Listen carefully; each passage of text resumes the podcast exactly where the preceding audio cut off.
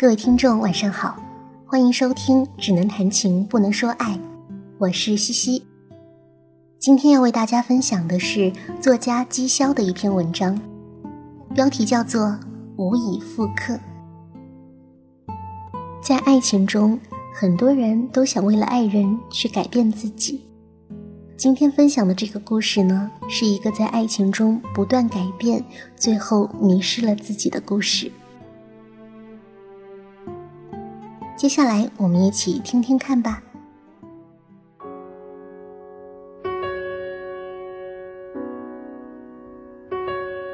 店里还剩最后一位客人，他坐在左侧第二排靠墙的位子上，电视机的正下方。在他头上戴着一顶棒球帽，红色的，很是显眼。我坐在吧台看电视。正好可以将它一并收入眼底。电视机里正在重播世界杯的比赛，是小组赛，荷兰五比一大胜西班牙那场。虽然世界杯早已结束，但这样精彩的比赛依然足以令所有球迷津津乐道。荷兰队作为上届世界杯的亚军，此次终于一雪四年前在决赛中被西班牙人击败的耻辱。范佩西和罗本分别打入两球，其中范佩西那一记鱼跃头球中顶破门，给我的印象尤为深刻。然而，精彩的球赛并没有吸引那位客人的注意，他始终低着头盯着盘中的食物，像个虔诚的信徒。无论如何，反正他不是球迷。我留意到，在他面前摆着的西班牙海鲜饭。只吃掉了三分之一，不好吃吗？那可是店里的招牌。是一次偶然的机会，我在香港的一家西班牙餐厅吃到的，味蕾惊艳之余，当天晚上我就去而复返。这次我带着店里所有的厨师，要求厨师们按照原样 copy，从佐料到酱汁，从火候到摆盘。还有海鲜的色泽、米饭的硬度，必须达到百分之百的相似。经过无数次的实验，最终才令这道美味重现。事实证明，这是一次成功的尝试。它的味道辛辣爽口，酱汁浓郁，却不会掩盖龙虾和蛤蜊的生机。配上鸡胸肉、洋葱、迷迭香等辅料。上桌前就能闻到一股独特的香气，令人胃口大开。许多客人远道而来，只为尝一尝这盘复刻版的海鲜饭。也许只是心情不好吧。我将双手支在吧台上，用余光偷偷打量着那位客人。他看上去二十岁上下，有着结实的肩膀，穿着很随意。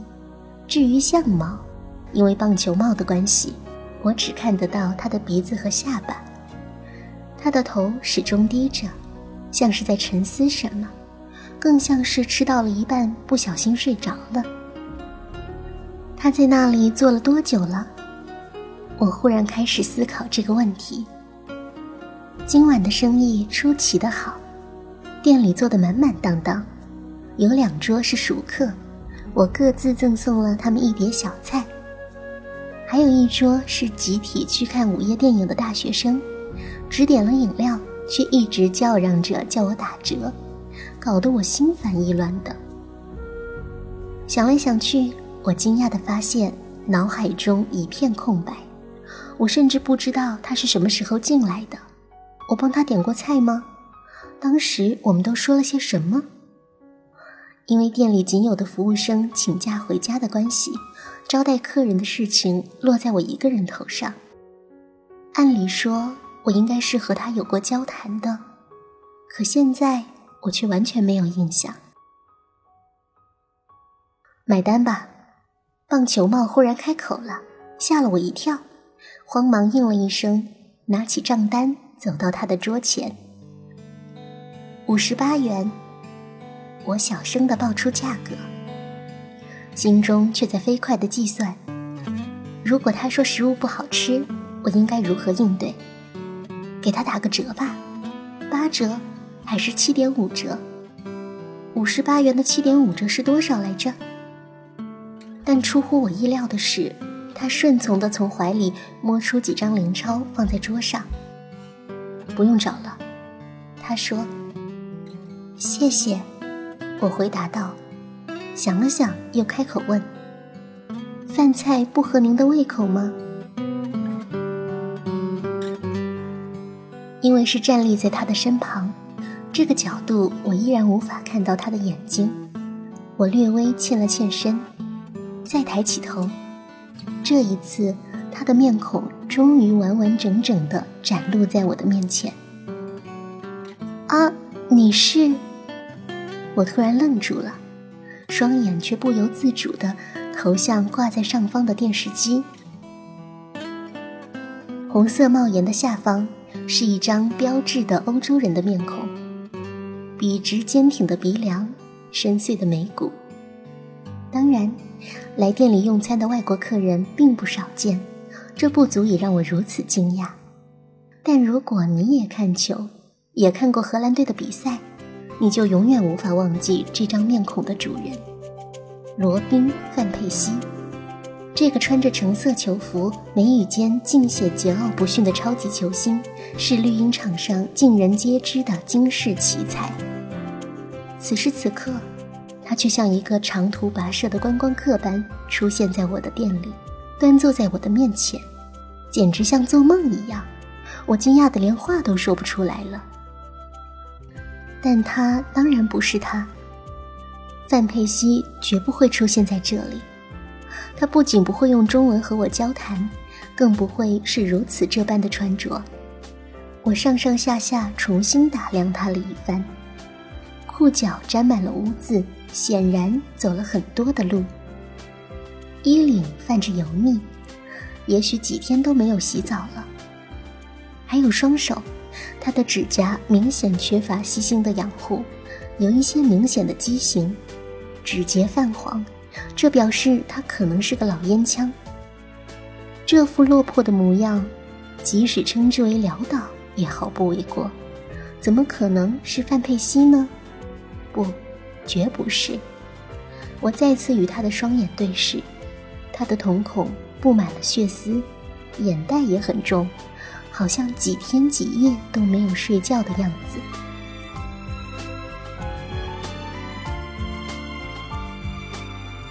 你长得很像一个人。终于，我忍不住开口询问：“遇上这种事，谁也没办法忍住好奇心吧？”范佩西，棒球帽很自然的接过我的话，顿了顿，继续说：“那个踢球的。”我当然知道，所以你不是他。当然，我不喜欢足球。棒球帽的声音很平缓，完全听不出他的情绪，但看得出他并没有将这个话题继续的兴趣。啊，抱歉，我自知失礼，立刻露出一副可以理解的表情。也难怪。拥有这样一张足以以假乱真的明星脸，难免被好事的人揪住不放。久而久之，再有耐心的人也会对与自己相像的明星产生逆反心理吧。只不过，他们真的太像了。再次见到棒球帽，依然是在店里。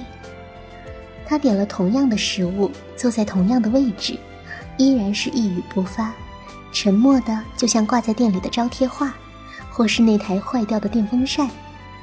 我的意思是，他几乎要和周围的环境融为一体了。如果不是对那顶红色棒球帽有印象，我可能又要像上次一样忽略掉他的存在了。临近打烊，果然，店里又只剩下他一个人。那份西班牙海鲜饭。他依然只吃掉了三分之一，可想而知，他来这儿并非为了填饱肚子。这个人究竟是什么来头？他身上又有着怎样的故事呢？我站在店外头抽着烟，饶有兴趣地观察着他。正在这时，我看到他拿起桌上的牙签罐，拨弄了几下。哦，糟糕！桌上的牙签昨天就用完了，一直忘了天。我连忙吸掉烟，向店里走去。可接下来的一幕却让我顿住了脚步。只见棒球帽站了起来，径直走向最后一张桌子，打开半人高的小脚柜，从最下面一层驾轻就熟地摸出一罐崭新的牙签。这怎么可能？我有些惊讶。要知道，只有对这儿非常熟悉的客人才知道小脚柜里放有牙签。一般客人就算想找，也会直接去吧台吧，或者向我索要才对吧？你以前来过？犹豫了一会儿，我还是没忍住，走到他身边问道：“嗯，许多次了。”他点了点头。这个回答令我感到惊讶。虽说这间店已经经营了很久，但像他这样外表鲜明的顾客，我一定不会忘记的。许多次，也是一个人吗？抱歉，我的记性实在不太好。我试探着想诱导他说出更多。哦，不是。他沉默了一下，接着说：“以前是和我女朋友一起来的，她喜欢吃你们店里这道西班牙海鲜饭。”所以我每次都会点。你女朋友？嗯，你应该有印象的，你为她拍过照。因为招揽顾客的缘故，我确实拍了许多客人的照片贴在店里的墙壁上，希望他们将这间店当做一个小家，时时会想起前来光顾。但是此刻，我完全想不起棒球帽和他女朋友的模样。听他那万分笃定的口吻，我甚至开始怀疑自己是不是真的丢失过某段记忆。那张照片，你还找得到吗？我继续问他。当然，no，就是那张。听了我的话，棒球帽几乎不假思索，准确地指向。左上方的一张照片，顺着他的手指看过去，照片中是一个穿裙子的女孩，面庞素净，很漂亮。是她啊，我记得这个女孩。有一段时间，她经常和一个男人光顾，除了海鲜饭，她还会点许多的食物，多到两个人是绝对吃不下的。但每次他都会强迫那男人一个人吃光，自己还在一旁喊加油。当时我还想，以后一定不能和这样刁蛮的女孩谈恋爱。可爱归可爱，但实在是太难伺候了。可是陪同那个女孩前来的男人，并不是眼前这位客人呀。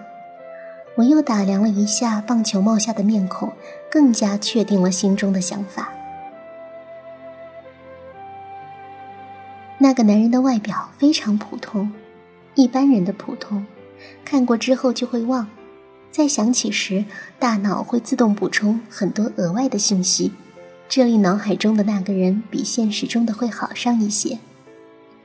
比方说，一个人有很多雀斑，过了很久不见，他的雀斑在你的印象里就没有那么明显了。又比方说，一个人很碎嘴，隔一段时间再想起时。他的话语便没有那么啰嗦了，但那个男孩显然不是。他普通到只要你看过一眼，就绝对不会在脑海中对他进行美化的记忆。褐色的面庞，国字脸，并且永远背着一个土里土气的电脑包，似乎是搞 IT 的人士。总之，绝对不会是棒球帽这副模样。难道是我记错了？这边，棒球帽继续说道：“我们从中学就在一起了，整整十五年。你应该看得出他的脾气不算好，但我偏偏就是认定了他。只要是他喜欢的，我都竭尽全力给他，哪怕是自己不喜欢的。”我点点头，表示明白。喜欢一个人时是没有底线的，他显然迁就了他太多。可最后，他还是离开了我。他说他喜欢上了另一个人。这就对了，第三者应该就是那个 IT 男吧？我默默的想着，并没有应声。原本我以为他会说的更多，但讲到这里，棒球帽却再也没有多说一句。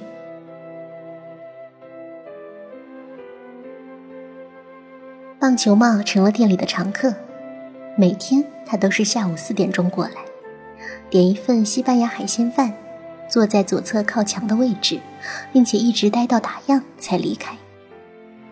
一周、两周、一个月，风雨无阻。这时候我大概看得出来，他是在等人。什么人才值得这样等待呢？那个女孩吗？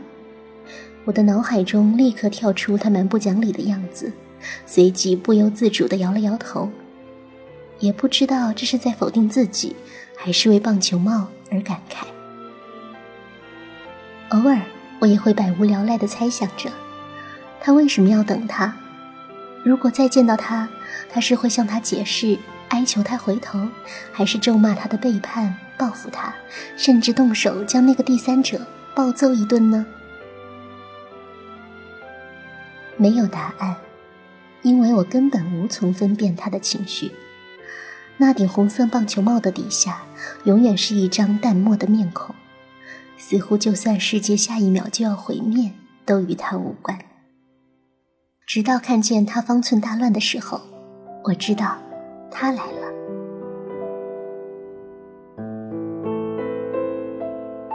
那是一个雨过初晴的夜晚。店里还有稀疏的几位客人。忽然间，我看到棒球帽从座位上猛烈地站起来，原地踟蹰了几步后，他一个箭步冲向了吧台，躲在了我的身后。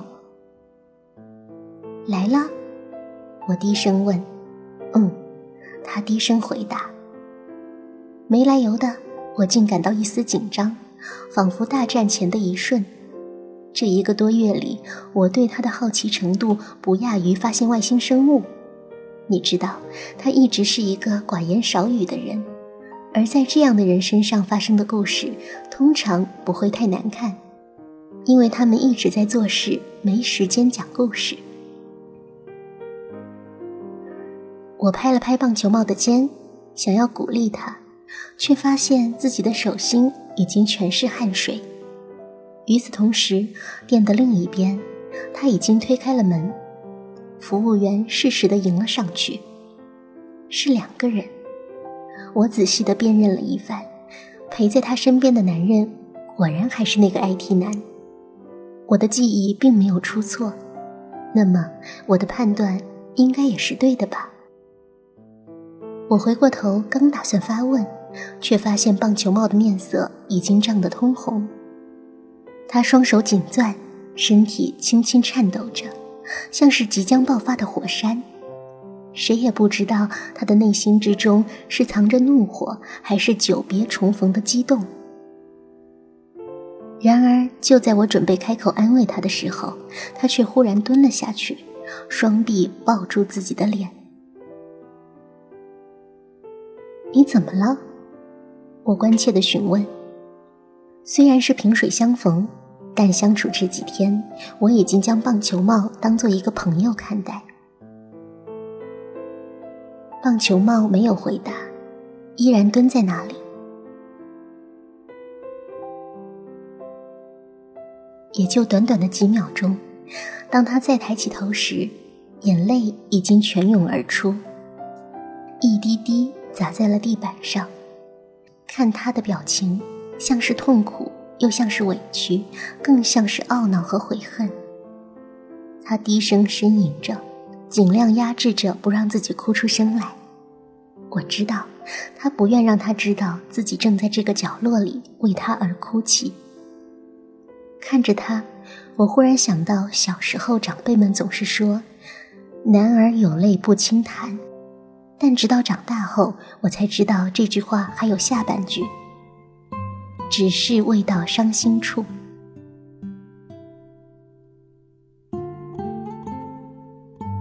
棒球帽为何会这样伤心？我无法理解，是因为终于等到了他的到来，却要面临残酷的现实，或者是对他竟然会因为这样一个平凡的男人而离开他而耿耿于怀？再或者，那个 IT 男是他最要好的兄弟，两个最亲近的人同时背叛了他。我胡乱猜测着，但却无从安慰。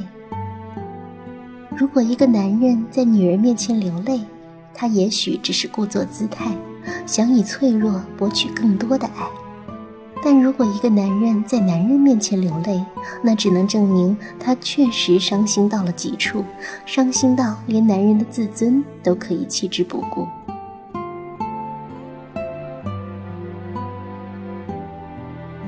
棒球帽终究没有从角落走出去，直到女孩吃完离开，我终于问他：“你认识他身边那个男人？”他木然的点了点头。他是你的朋友？他再次露出痛苦的表情，闭着眼，不住的摇着头。我不再问了，有些事不必问。因为如果一个人想倾诉，是无法控制住自己嘴巴的；而如果他不愿回答，便证明那真的是一个秘密。又过了许久，棒球帽终于克制住了自己的情绪。那个男人就是我。他揉了揉泛红的鼻子，接着说：“曾经的我。”一句没头没尾。不明含义的回答，我不太明白。你看到这个就会明白。棒球帽轻轻地说。然而，他什么都没交给我，他只是抬起头，用他那双通红的眼睛盯着我。就在这短暂的交错瞬间，我忽然发现，他的五官模糊了起来。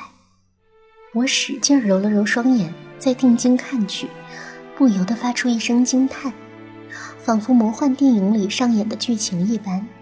他高耸的眉骨像融化的冰山，一点点松软了下去，鼻梁也陷了下去，而脸颊上的肉却像是充气一般的速度的鼓了起来，露出粗大的毛孔，看上去有些惊悚。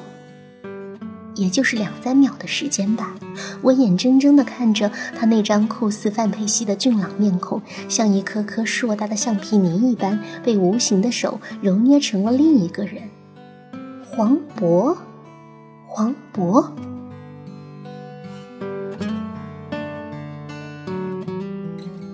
棒球帽终于说出了他的秘密，这个秘密的女主角叫小雅。棒球帽和小雅从小就认识，他们的父母是世交。从小，棒球帽就在父母的要求下照顾小雅，他当然也依命而行。男人保护女人，这本就是天经地义的事情。但年幼的小雅却错误地理解了这种照顾，她认为棒球帽只是她的跟班，是她的随从。随着年龄的增长。一次次得到纵容的小雅开始变得嚣张跋扈，任何事都指使棒球帽去帮她完成，即便闯下了祸，也让无辜的棒球帽去顶包。奇异的是，棒球帽并没有因为小雅的颐指气使而产生任何坏感，相反，他觉得小雅的叛逆是有个性的表现，翘课、抽烟、通宵。染发，小雅的一举一动都令规行矩步的他惊讶之余羡慕不已。在他的心中，始终认为小雅是天底下最好的女孩。等到上了初中，棒球帽终于意识到，这种感情已经不再是单纯的崇拜，他已经无可救药地爱上了小雅。他处心积虑，终于找到一个机会向小雅表白。出乎他意料的是，小雅竟然答应了他。这时的棒球帽大概是全世界最幸福的人吧，因为他得到了全世界最珍贵的宝物，他更加珍惜与小雅相处的每分每秒，对她的照顾已经到了无微不至的地步。伏天，小雅想吃解暑的冰西瓜，棒球帽顶着烈日翻墙出学校去买回来。三九天，小雅爱美只穿了单裤，棒球帽二话不说就脱下了自己的皮夹克。恋爱中的小雅的脾气并没有改变，甚至变本加厉，经常与棒球帽吵架。每当这种情况发生，他总是一言不发，默默的承受。也许他认为这也是一种快乐，只要能和小雅在一起，就算被骂也是快乐的。当然，这都不是最令人烦恼的，因为爱情总会是有些烦恼。真正令棒球帽烦恼的是，小雅认为棒球帽可以变得更好。他开始要求棒球帽改变自己的穿着、发型，甚至早睡早起的习惯。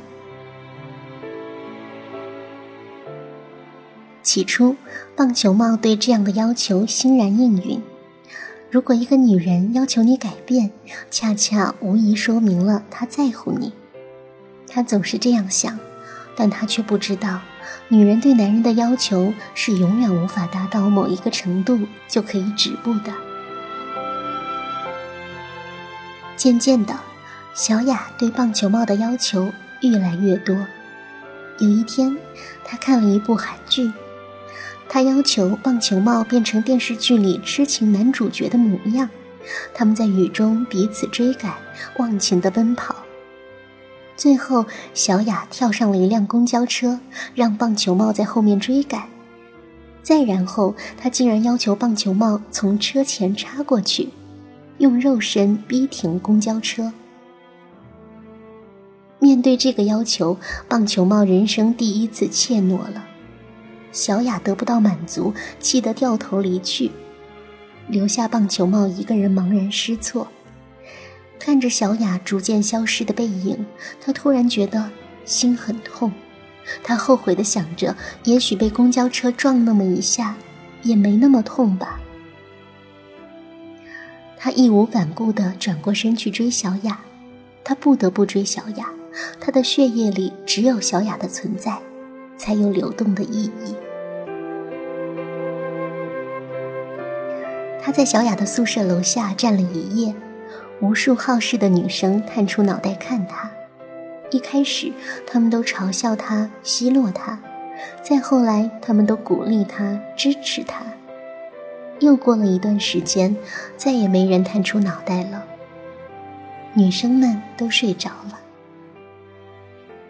然而，棒球帽依然站在那儿。他不是给别人看的，也不是给小雅看的，他是在惩罚自己，惩罚自己的懦弱，也惩罚自己对小雅命令的违背。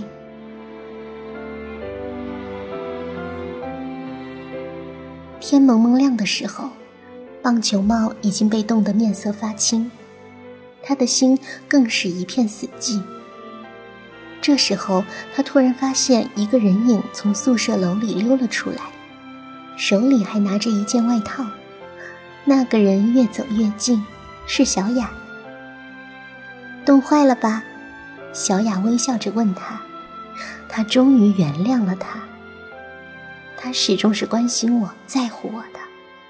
棒球帽高兴地想着，这时候的他已经全然不顾周身的冰冷，他的内心像被注入了新的氧气，重新燃烧了起来。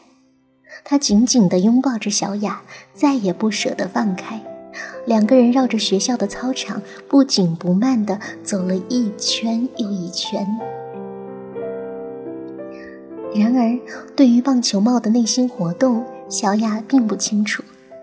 他自顾自地说：“他们宿舍有个女生的男朋友是足球队员，他也随之变成了球迷，每天同他们讲那些球星的故事。”说着，他停下脚步，望向棒球帽。“如果你也变成一个球星，所有人都来羡慕我，你说该有多好？”棒球帽还能说什么呢？他的意志早已经被小雅的温柔所融化。他点了点头，将对小雅全部的柔情化为决心，坚定地说：“从明天起，我就开始练习足球。”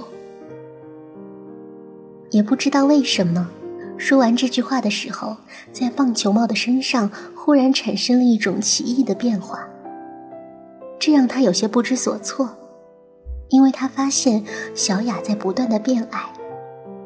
他低下头，原来是自己长高了。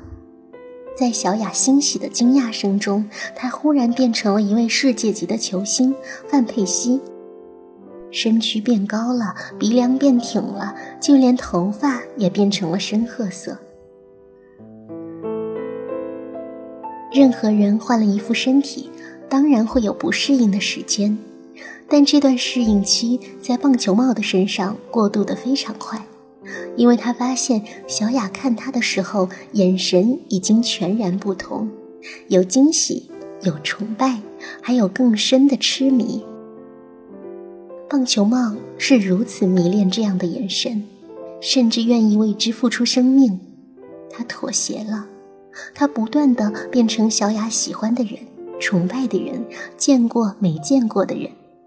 他发现这样的感情并没有想象中那么差，他依然得到了小雅的爱，甚至比曾经的更加炽烈。即便小雅爱的也许只是他变化而成的人。但这又有什么关系呢？有时候，棒球帽甚至庆幸自己会遭遇这样神奇的变化，因为经历过种种的对比，他已经发觉，曾经的自己是那样的平凡和土气。这样的感情持续了那么几年，期间，棒球帽品尝到了感情的巅峰。毕业后，棒球帽依旧靠着变化相貌屡次帮助小雅。小雅生病，他变成了医院院长的模样，让护士送他去最负盛名的专家那里治疗。小雅面试，他变成了公司董事的模样，让严厉的面试官最终高抬贵手。就连小雅去餐厅等位，他都有办法变成餐厅老板，责令服务员立刻腾出包间。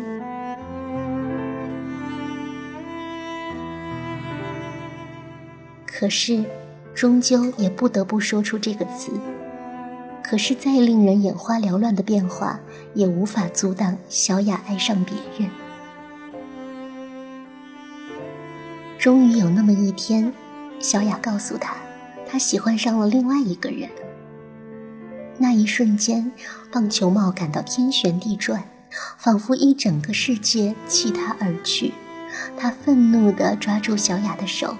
质问他是谁，随即他又痛苦地跪倒在小雅面前，希望她能回心转意。可是终究，小雅只是冷漠地甩开了他。就这样，他从棒球帽的世界里彻底消失了。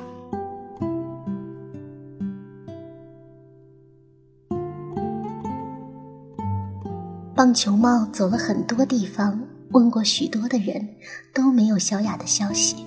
他日以继夜地在小雅曾经待过的地方等待，希望那晚的奇迹再一次降临。可是，既然是奇迹，又怎么会出现第二次呢？最后，他来到那家曾经他们常去的餐厅。曾经，他趁餐厅老板不在，无数次地变化成餐厅老板的模样，为他定位和免单。他记得他最喜欢吃这家餐厅的西班牙海鲜饭。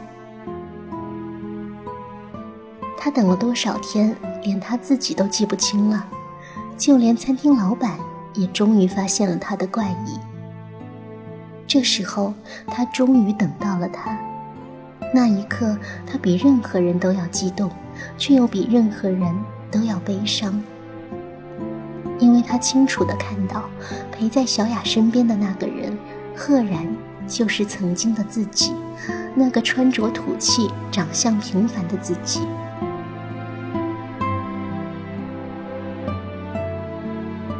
他可以变成任何人，却再也变不回自己了。因为那个自己早在很多年以前就被他抛弃了。棒球帽走了，谁也不知道他要去向哪里，就像谁也不知道他来自哪里一样。也许他只是一段意志，变成了魔，化作了妖，最后消失在夜色中。也许他确有其人，只是放弃了自我的人，又怎么能称之为人呢？他的故事，我终于听完了。不得不说，这是一个好故事，一个充满荒诞却又令人不得不信的故事。爱情会令人迷失方向，甚至迷失自我。毕竟，变成爱人所希望的模样，是每个人心中都会有的幻想。但谁又会像棒球帽这样疯狂而彻底呢？如果一个人的生命中留下的都是不属于自己的痕迹，很难被长久的喜欢吧？那些令人迷恋的绚烂光彩，注定是短暂和不可复制的。饭店也一样。我坐在餐厅的招牌下，默默地将那道复刻来的西班牙海鲜饭从菜单上划去。日暮西沉，阳光渐渐落在我的脸上。我似乎记起一件事来，在很久很久以前，我有过一个女朋友。她说她的梦想是开一间饭店，一间小小的、只容纳得下几张桌子的饭店。店里的菜单由她来定制，只做她喜欢吃的菜。这样，他就再也不用为下一顿吃什么的问题而整日烦恼了。那一定没有生意啊！我微笑着打趣他说道：“因为我只愿意接待你一位客人。既然你这位老板只有我这样一位衣食父母，那可要用尽一生认真作陪啦。”他笑颜如花的回答道：“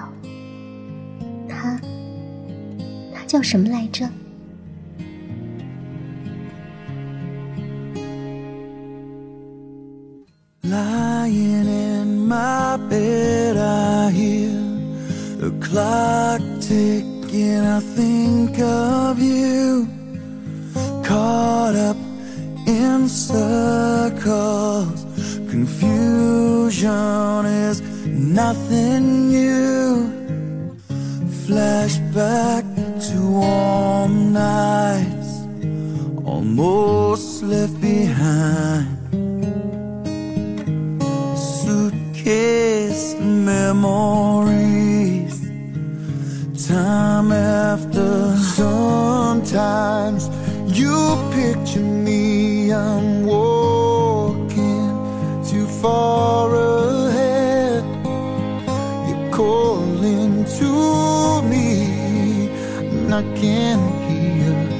just what you've said. And you say, Go slow, I fall behind. The second hand unwinds. If you're lost, you can look and you will find me. Time after time you fall, I will catch you. I'll be waiting time after time.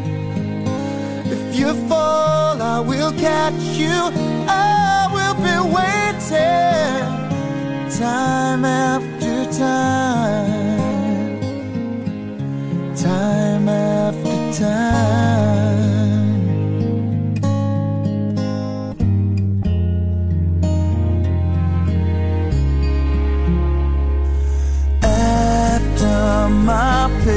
Your face, and darkness has turned to gray. Watching through windows. You're wondering if I'm okay. Secrets stolen from deep inside.